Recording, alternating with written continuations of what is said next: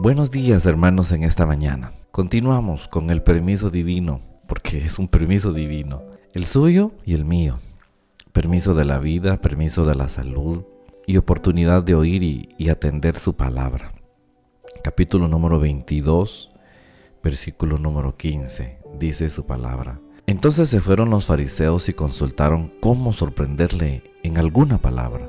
Y le enviaron los discípulos de ellos con los herodianos diciendo, Maestro, sabemos que eres amante de la verdad y que enseñas con verdad el camino de Dios y que no te cuidas de nadie porque no miras la apariencia de los hombres. Dinos pues, ¿qué te parece? ¿Es lícito dar tributo a César o no? Pero Jesús, conociendo la malicia de ellos, les dijo, ¿por qué me tentáis, hipócritas? Mostradme la moneda del tributo y ellos le presentaron un denario. Entonces les dijo, ¿de quién es esta imagen y la inscripción? Le dijeron, de César. Y él les dijo, Dad pues a César lo que es de César, y a Dios lo que es de Dios. Oyendo esto se maravillaron, dejándole, se fueron. Lo único que estos maliciosos hacían cuando se encontraban con Jesús era maravillarse, pero no creían Hemos venido viendo desde ayer y quizás alguna otra ocasión también encuentros maliciosos con Jesús. Gente que venía para encontrarse con Jesús pero con su maldad. Y con esa maldad le consultaban y se encontraban con Él. Y como ya le dije, se maravillaban de Él pero no creían en Él.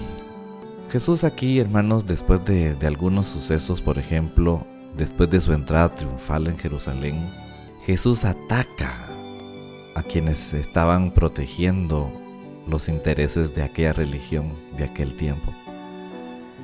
Por ejemplo, el Señor purificó el templo en el capítulo 21, versículo 12. El Señor también maldijo a la higuera estéril como, como un símbolo de Israel y creo que eso ellos lo comprendieron. Aparte de eso también los principales sacerdotes, como hablamos ayer, lo atacaron, según ellos desafiando su autoridad. Y, el Señor les respondió con una serie de parábolas que ellos también sintieron que era un ataque de Él. Por eso en el capítulo 21, versículo 45 dice, entendieron que hablaba de ellos y por lo mismo dice que buscaban cómo echarle mano capítulo 21, versículo 45.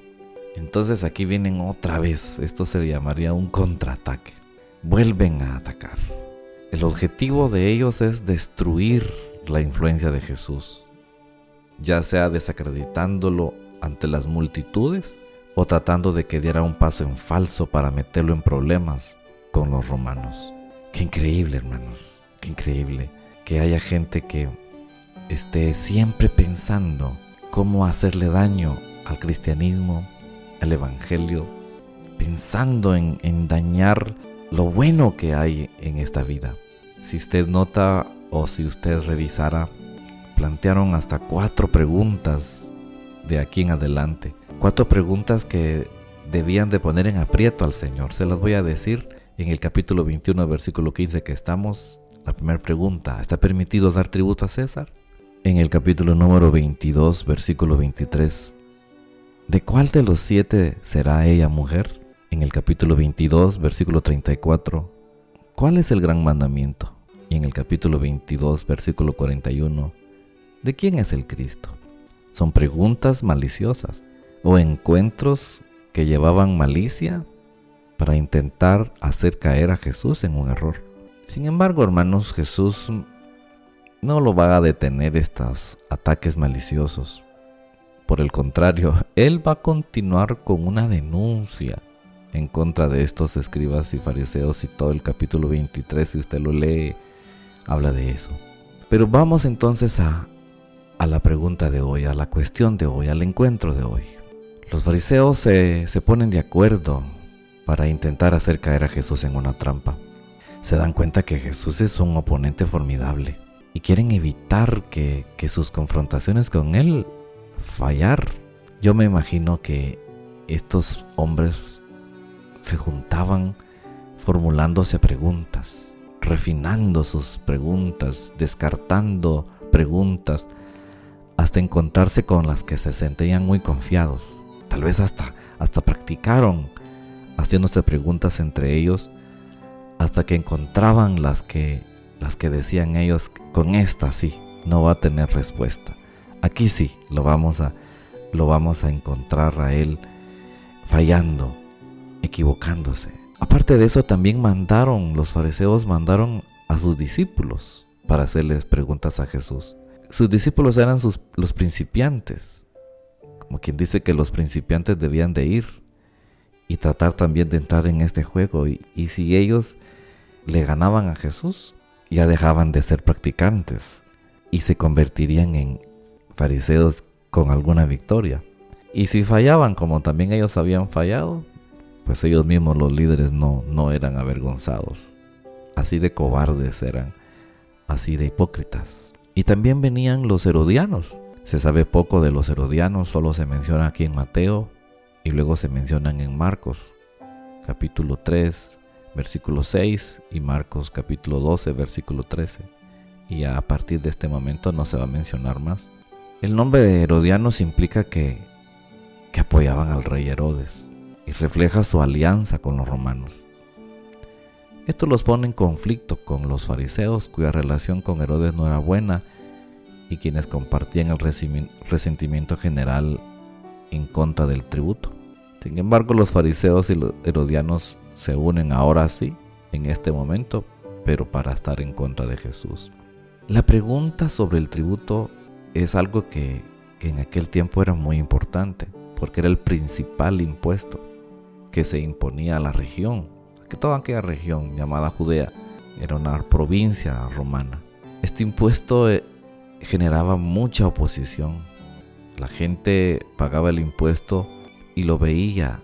El impuesto les permitía transportarse, el impuesto les permitía recibir mercancías y había una especie de beneficio. De algún modo era un mal necesario. En particular algunos también decían que, que iba el impuesto al cobre del emperador y nunca más lo veían. Pero el problema más grande que quizás tenía este impuesto, este tributo, es que tenía que ser pagado en monedas, monedas de un denario. Y estas monedas llevaban la imagen del César. Ese era el problema. Y en una inscripción debía de decir Tiberio César, Augusto, hijo del divino Augusto, supremo sacerdote. Los judíos consideraban la imagen una idolatría y la inscripción una blasfemia. Así que por los dos lados la moneda era aborrecible por ellos. Así que este tema tenía un, una base religiosa bastante importante. La pensaron muy bien. El problema para Jesús, por supuesto, es que la pregunta permite solamente una respuesta. ¿Sí o no? Respuestas que no son adecuadas para ningún asunto. Si Jesús responde que el tributo es legal, la gente que odia el impuesto y la moneda se alejaría de él. Si responde que los impuestos no son legales, los romanos lo arrestarían por sedición. De una u otra manera los fariseos y los herodianos ganarían entonces este encuentro malicioso. Jesús se los dice en el versículo 18, ¿por qué me tentáis, hipócritas? ¿Por qué me tentáis? Jesús les dice después, muéstrenme la moneda del tributo. Y ellos le presentaron un denario. Nunca van a poder imaginar lo que Jesús hará. El sacar la moneda en el templo era una evidencia en contra de ellos, porque eran tan celosos los, los fariseos de aquel tiempo que, que aún hasta sacar la moneda dentro del templo, que era un lugar, un lugar sagrado, era una blasfemia. Así que quienes quedaron mal sacando la moneda fueron ellos. Y fue Jesús quien los hizo quedar mal porque no debían de hacerlo, pero lo hicieron. Entonces les dijo, ¿de quién es esta imagen? Y la inscripción. Todos la sabían y la conocían. Entonces le dijo el Señor, de, de César, dijeron ellos. Pues entonces dijo el Señor, denle al César lo que es del César y a Dios lo que es de Dios. Con esta respuesta Jesús no se comprometió.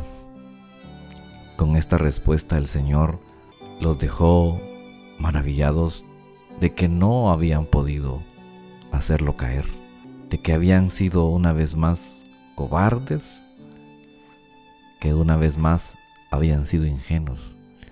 La respuesta de Jesús maravilla a sus interrogadores. Recordaron cuánta energía y tiempo habían dedicado a tender una trampa de la cual Jesús, según ellos, no podría escapar.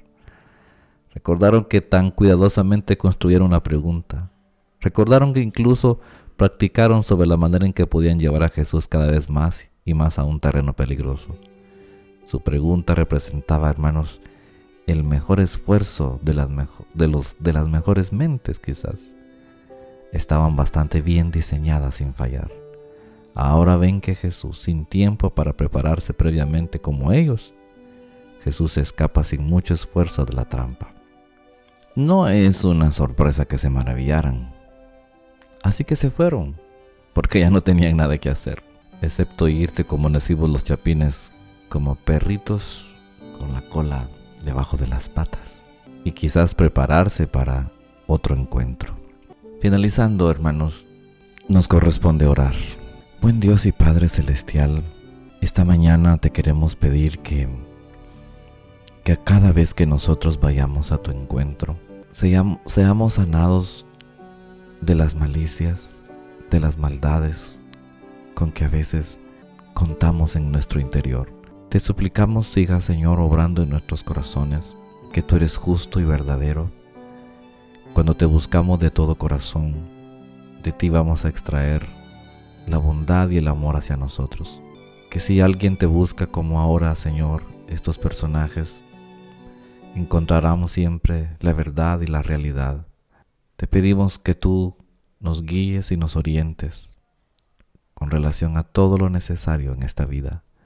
En el nombre de Cristo Jesús. Amén.